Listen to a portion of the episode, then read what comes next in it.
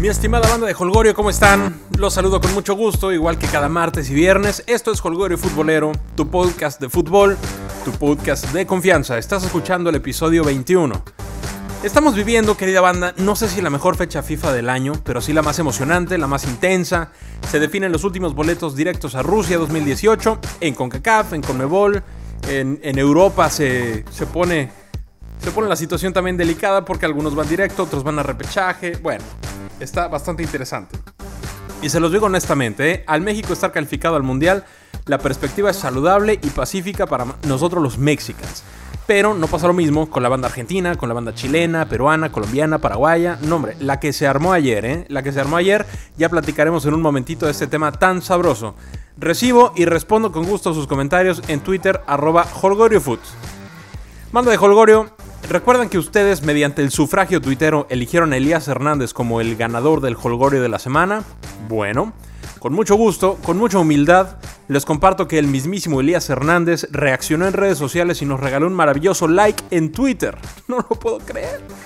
Primer ganador del Holgorio de la semana que da muestras de algo después de recibir el galardón digital. Mi estimado, mi estimado patrullero, has escrito tu nombre con letras de oro en la historia de Holgorio Futbolero. Más como tú, por favor más como tú. Volviendo al tema eliminatorio, querida banda, la cosa está de maravilla en Sudamérica. ¿eh? Colombia estuvo a nada de amarrar su pase a Rusia, a nada, a nada. Los pases se fueron arriba con una definición majestuosa de Radamel Falcao, un sombrerito, un globito estilo Messi, golazo de Radamel, pero dos pifias letales de Ospina, dos pifias que, ponen, ponen la temperatura harto caliente al 88 y al 92. Se equivoca en una salida y en un, y en un rechace. Y llega Oscar Cardoso y llega Antonio Sanabria y le dan la vuelta al marcador. Colombia en 4 minutos pasó de tener boleto a Rusia en primera clase a estar con un pie fuera del Mundial. Ahora ven por qué. Y Paraguay completamente lo contrario. ¿eh? Paraguay andaba fuera, Paraguay andaba este, pensando en, en, Qatar o en, en quién sabe qué. Y no, se metió de lleno a la pelea. Colombia cierra la última fecha visitando a un complicadísimo Perú. Paraguay recibe a Venezuela y solamente le sirve la victoria que en el papel no luce nada, nada complicado. Argentina, por su parte, Argentina se complicó y de qué manera. Se complica su pase al Mundial porque no le pudo ganar a la selección peruana de Gareca. Han metido muy pocos goles. ¿eh? No tengo. Por ahí una estadística bastante alarmante de, goles que han metido en los últimos juegos. Eh, el último fue un autogol, me parece que en los últimos cuatro eliminatorios. Una cosa tristísima lo de Argentina. Eh, tengo familia que está ahorita de vacaciones en Buenos Aires. Saludos, besos y abrazos a Mariana, mi prima, a mi tío Charlie, que por cierto, mi tío pone fin a una trayectoria profesional brillante, pulcra y ejemplar. Si en el fútbol se cuelgan los botines, digamos que mi tío colgó las turbinas. Mucho éxito, tío, mis mejores deseos en lo que decidas que viene. No contaban, nos contaban ellos, eh, mi, prima, mi tío, nos contaban que antes del partido el ambiente estaba bastante pesado con el tema de la selección. ¿eh? Eh, sí, todos apoyando, todos queriendo que Argentina ganara, todos con esa, comunión futbolera, ¿no? Pero al mismo tiempo, esa misma pasión futbolera raya en fanatismo, ¿no? Raya en fanatismo y deja ver escenas violentas de insultos, de ofensas a propios extraños. Eh, preferían mejor eh, guarecerse e-, en el hotel, tranquilitos, viendo el juego por allá. Eh, pero también fueron testigos del gran apoyo peruano en el barrio de la Boca y zonas adyacentes. mucho, mucho apoyo peruano. Muchísimo porque Oigan, tienen que 40 años sin, sin ir a un mundial, casi 40 años sin ir a un mundial. Entonces, ahorita que la ven cerca, dicen no se nos va, ¿eh? No se nos va. La cosa es que Argentina no lo pudo ganar a Perú y de pronto Messi vuelve a ser para unos el máximo responsable del casi fracaso argentino y para otros el menos culpable del pésimo rendimiento de su selección, ¿no? O sea, una, una cosa polarizada completamente. Mi opinión, Messi puede jugar bien o mal, ¿no? Pero siempre va a hacer gol. Y si no hace gol, te va a poner dos o tres pases de gol por partido.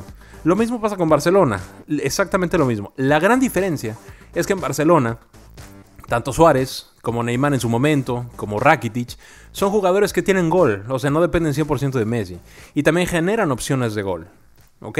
Argentina tiene buenos jugadores, sí, grandísimos jugadores en sus equipos, pero que sucumben ante la presión muchas veces desmedida por parte de la tribuna, de la televisión, eh, de gran parte de las plataformas informativas de su país y extranjeras. Entonces, hay quienes, hay quienes no pueden comprender la diferencia de niveles de un Dybala, de un Higuaín, de un Di María, de un Icardi, con sus equipos y con la selección. O sea, en sus equipos son unos cracks, en la selección, pues no tanto, ¿no? Y, pero yo lo entiendo perfectamente. O sea, antes de ser profesionales, antes de ser futbolistas, son humanos susceptibles a emociones y a los imponderables de la vida y del fútbol.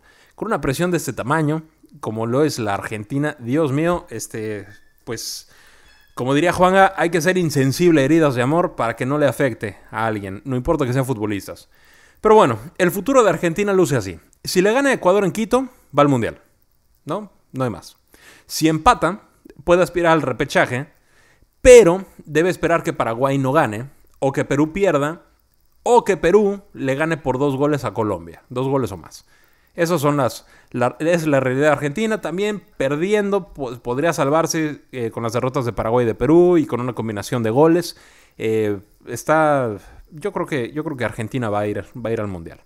A Perú le sirve ganar o empatar y que Paraguay y Argentina no ganen. Así, tal cual. Perú también se acerca, se acerca, se acerca. Amigos peruvians, amigos peruvians, ahí les va un Perú mundialista. Me late que sí. En otro juego, Chile le gana a Ecuador 2-1. Edu Vargas y Alexis Sánchez hicieron los goles. Hoy Chile, ojo aquí, porque hoy Chile está en el tercer lugar de las eliminatorias, pero el tema es que cierran en Brasil. En Brasil. Y Chile puede quedar fuera del Mundial, inclusive con el empate. ¿Cómo ven? O sea, está cerradísimo, cerradísimo todo esto. Está bien brava la situación para los andinos por el gran fútbol que está jugando, que está mostrando Brasil. En mi opinión, en mi humilde opinión, Brasil debería alinear a su cuadro más poderoso por aquello de las mentes cochambrosas afectas a esparcir teorías conspiracionistas, ¿no? Eso de que Brasil, que le ayuda a Chile, que, alinearon a, este, a puro Marañao. No, no, no. Yo creo que Brasil debe alinear a jugadores de primera categoría y debe hacer un partido ejemplar. Ya si Chile saca algo por ahí, pues aplausos para ellos. Ya lo dije hace algunos episodios y lo sostengo, yo dudo que Chile califique al Mundial. Listo. Sería, sería un golpe anímico tremendo para mis compadres Nico Castillo, Marcelo Díaz de Pumas.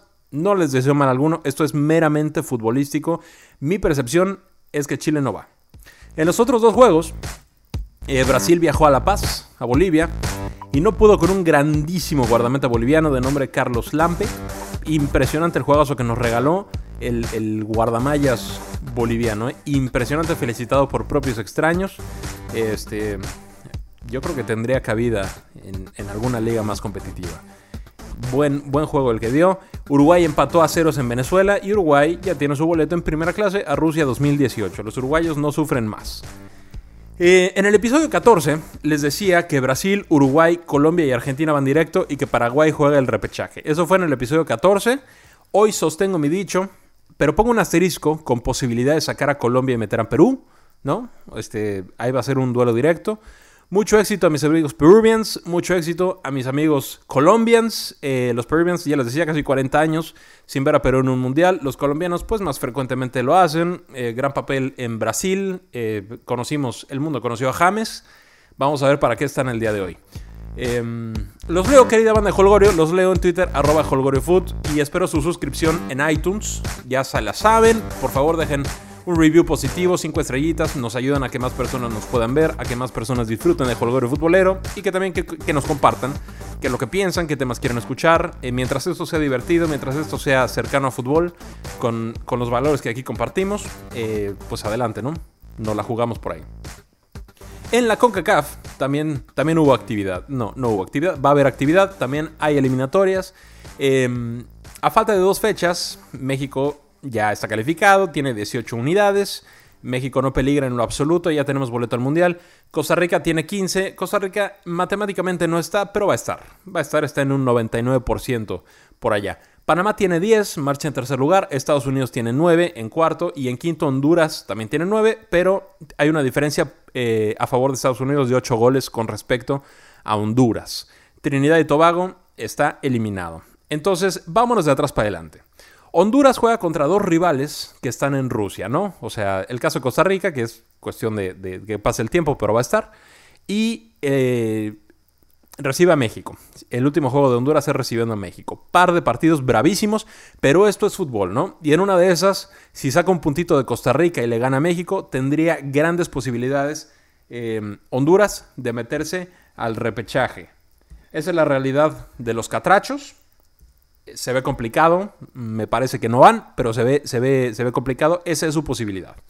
Estados Unidos, que ahorita está en, cuarto lugar, está en zona de, de repechaje, le tiene que ganar sí o sí a Panamá. O sea, no se puede arriesgar a depender de una victoria en Trinidad y Tobago porque los nervios son canijos. Son bien, bien canijos. Yo creo que Estados Unidos va a estar en el Mundial. Pero aguas, aguas porque, porque si, si se empiezan a, tropezar con las agujetas, si se empiezan a gritar entre ellos, si, si se empiezan a acordar de, de, algunos fantasmitas eh, que rondan por ahí, entonces se les puede complicar y Honduras puede aprovechar. No creo que sea el caso, yo creo que, Estados Unidos le gana hoy a Panamá y yo creo que va al Mundial. Eh, Panamá está, está en una situación similar que Estados Unidos, primero visita a los de Bruce Arena y cierra en casa contra una Costa Rica que en ese momento ya va a estar matemáticamente calificada. Panamá debe no perder al rato, como sea. O sea, Panamá visitando Estados Unidos debe no perder. Eh, si, necesitan meter el camión atrás, si necesitan hacer tiempo, si necesitan morder y pellizcar, no importa. Hace cuatro años tenían el boleto en la bolsa y no supieron qué hacer con él. ¿no? Al final fuimos nosotros a Brasil. Saludos y agradecimientos eternos a Graham Susi. Eh, sostengo lo que dije en el episodio 14. ¿eh? Eh, México, Costa Rica y Estados Unidos van directo al Mundial y Panamá se juega el repechaje contra el representante asiático que a diferencia de hace cuatro años contra Nueva Zelanda, que fue un pan, eh, en esta ocasión no pinta para ser un pan de ninguna forma. O sea, Panamá me parece que se queda con el repechaje, pero quien le toque de Asia no es lo mismo, ¿eh? No es lo mismo irte a jugar contra una selección que, que, desde niños crecieron viendo rugby y cosas similares a irte a Asia eh, donde no los conoces, donde sí hay ligas, donde sí hay jugadores de exportación. Entonces va a estar bravísimo. Que Panamá vaya al repechaje no le garantiza nada, como si hace cuatro años a México le garantizaba irse al Mundial. Eh, la cosa se puso buena también en Europa, los partidos están en juego eh, y el martes comentaremos qué selecciones quedaron dentro, las que, las que van al repechaje. Recuerden que allá califican los primeros de cada grupo y los segundos lugares, salvo uno, juegan entre sí. Aguas con los cruces que van a dejar fuera a más de una potencia. ¿eh? Hay selecciones bastante interesantes que van a. Eh, que, se van a cruzar por ahí. Y aguas, aguas por ahí porque nos puede, nos puede sorprender. Entonces, querida banda de Holgorio, hasta aquí son las eliminatorias el día de hoy. Hasta aquí lo que vamos a platicar respecto a la fecha FIFA. Y antes de desearles un excelente fin de semana y antes de recordar, bueno, no, les recuerdo de una vez. Banda de Holgorio, hay muchas familias, hay muchas personas todavía que necesitan de nuestro apoyo, que se vieron afectadas por los recientes sismos en Oaxaca, en Chiapas, en la Ciudad de México, en Puebla, en Morelos. Hay mucha gente que necesita de nuestro apoyo.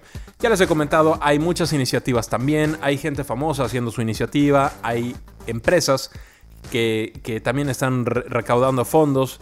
Hay iniciativas privadas eh, de particulares, de personas que tal vez no tienen tantos reflectores, pero que han, logrado eh, jalar la atención de alguna forma eh, para construir casas, para llevar comida, para restablecer la vida cotidiana en estas zonas afectadas, que por supuesto, aunque las grandes ciudades nos duele y, hubo pérdidas materiales y hubo muchas pérdidas humanas también, hay comunidades un poquito más lejanas, comunidades que no se escuchan tanto, que no salen en la tele, que no, que no captan la atención de la gente, pero que también necesitan nuestro apoyo. Entonces, banda, como ustedes crean conveniente, aporten, aporten, eh, pongan su granito de arena. Les he, dicho muchas veces y no me cansaré de decirlo y, lo practico porque, porque estas situaciones son una sacudida emocional, em, emocional, es un reality check y no hay nada noble en quedarse a la expectativa.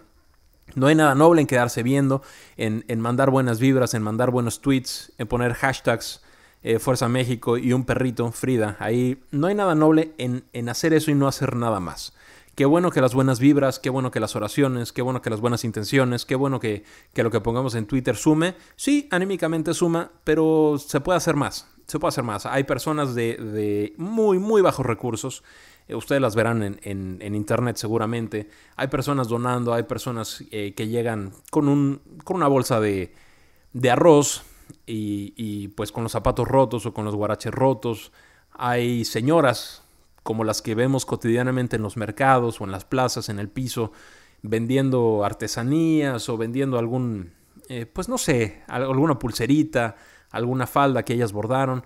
esas, esas personas también están donando y están donando probablemente algo que necesitan, no algo que les sobra, ¿no? Entonces, yo me pregunto, si ellos pueden y tú tienes internet y tú me estás escuchando, eh, supongo y asumo, y quiero no estar equivocado, que tú estás en una posibilidad tanto económica como social un poquito más, eh, más a gusto, ¿no? Un poquito más cómoda que todas estas personas que he estado mencionando. Entonces, no está de más, no está de más seguirlo repitiendo y así vamos a seguir durante varios, varios capítulos más, varios episodios más, que la ayuda siga llegando y que seamos un ejemplo y para construir la sociedad que decimos que queremos tener, ¿no? O sea, el, día del temblor todos éramos hermanos, el día del temblor todos éramos eh, Viva México y somos la mejor sociedad del mundo y mexicanos como nosotros no hay dos y somos el país más generoso. Sí, dos, tres días después ya nos estamos peleando de nuevo y estamos insultando y ofendiendo a propios extraños. Entonces no se trata de eso, sigamos, sigamos con el apoyo que ellos nos necesitan y que, pues esperemos que no, pero el día de mañana tal vez ellos sean los que nos tienden una mano también, ¿no? La historia nos juzgará, nosotros y nuestra conciencia sabremos qué hicimos y qué dejamos de hacer. Pero en fin, querida banda de Holgorio, vamos a cerrar el capítulo de hoy, el episodio de hoy, que es el, que es el 21, es el 21. Vamos a cerrar con la Liga Femenil, porque la Liga Femenil arrancó hoy. Eh, las, las, ¿Cómo se llaman? Las Diablas Rojas, los Diablos Rojos, en fin. Las Choriceras le pegan 3-0 al Veracruz. Este juego ya fue el día de hoy. Y más tarde, el León recibe a Tigres a las 5 de la tarde. El Santos recibe mañana, esto ya es mañana, ¿eh? El de León Tigres es hoy. El Santos eh, Necaxa, Santos recibe a Necaxa es mañana a las 10 de la mañana. Morelia recibe al América a las 12.30. Los Pumas, las Pumas de Elena Dávila. Saludos a Elena Dávila. Saludos a Wendy Mortera también. Eh, espero que me esté escuchando. Te mando un afectuoso saludo. Em, Pumas recibe a las Cholas. Recibe a las Cholas el sábado a las 4 de la tarde. ¿Ok? Mismo sábado, pero a las 5, Monterrey, las Rayadas reciben al Atlas. Y el domingo, las Chivas reciben al Querétaro. Y las Tuzas reciben al Cruz Azul. Ahora, querida banda, eh, tenemos una noticia muy buena, una noticia para la Liga Femenil, porque Fox va a transmitir varios partidos ha firmado contrato ya, ¿no? Ha firmado contrato con, con algunos equipos de la liga femenil para transmitir varios partidos de la liga. Para ser específicos, les voy a decir quién, a qué, a qué equipos exactamente. Nada más denme chance, denme unos segunditos porque lo estoy buscando en el Twitter. Dicen que hombre prevenido vale por dos. Yo estoy seguro que sí. Pero acá por andar viendo cuestiones clasificatorias ya no lo tengo. Acá lo tengo. Ahora sí, Dice el comunicado de Fox Sports Latin America que adquieren los derechos de transmisión de seis equipos de la Liga MX femenil, el fútbol femenino continúa creciendo y ganando espacio en todo el mundo y en México, donde amplificará aún más su presencia a través del portfolio deportivo de Fox Sports. Mediante este acuerdo multianual, a partir de esta temporada, Fox Sports México transmitirá en exclusiva en televisión de paga y en sus plataformas digitales los partidos de local de los equipos femeninos de los clubes Chivas, Pachuca, Monterrey, León, Cholos y Santos. Entonces, banda de Chivas, Pachuca, Monterrey, León, Cholos y Santos. Cuando su equipo juega de local, ya se la saben, Fox Sports, por ahí pueden ver el partido. Enhorabuena, me parece, me parece bastante loable que, que, que esta cadena esté buscando transmitir, darle impulso, seguramente tendrá su beneficio económico y eso le conviene a la cadena y eso le conviene a los equipos también porque hay un billetito de por medio. Entonces, eh, enhorabuena, Espero que más cadenas se sumen. Espero que así como nos andamos peleando por las transmisiones de la selección y, las transmisiones de otros equipos, pues que en poco tiempo, entendiendo que es un negocio y entendiendo que, no van a regalar su dinero y sus espacios, pero esperemos que en poco tiempo todos los equipos que tenemos 16 al día de hoy, em, que puedan tener también eh, su, su, transmisión y su espacio y su plataforma para que igual que el partido, que los partidos masculinos, que los femeninos puedan tener buena difusión y que la gente se empiece a interesar más, que sea más accesible, que lo puedan pescar en la televisión y, pues nos funciona a todos, ¿no? Pero bueno, querida banda de Holgorio, hasta aquí llegamos el día de hoy. Es viernes, el cuerpo lo sabe, ustedes lo saben, yo lo sé. Por favor, actúen en consecuencia. Les deseo que tengan un excelente fin de semana Y con mucho gusto, con muchos ánimos y con toda la buena vibra, nos escuchamos de nuevo el día martes. Twitter arroba holgorefoot, holgorefutbolero.com. Ahí les encargo su suscripción en iTunes. Muy fuerte abrazo, nos escuchamos el martes.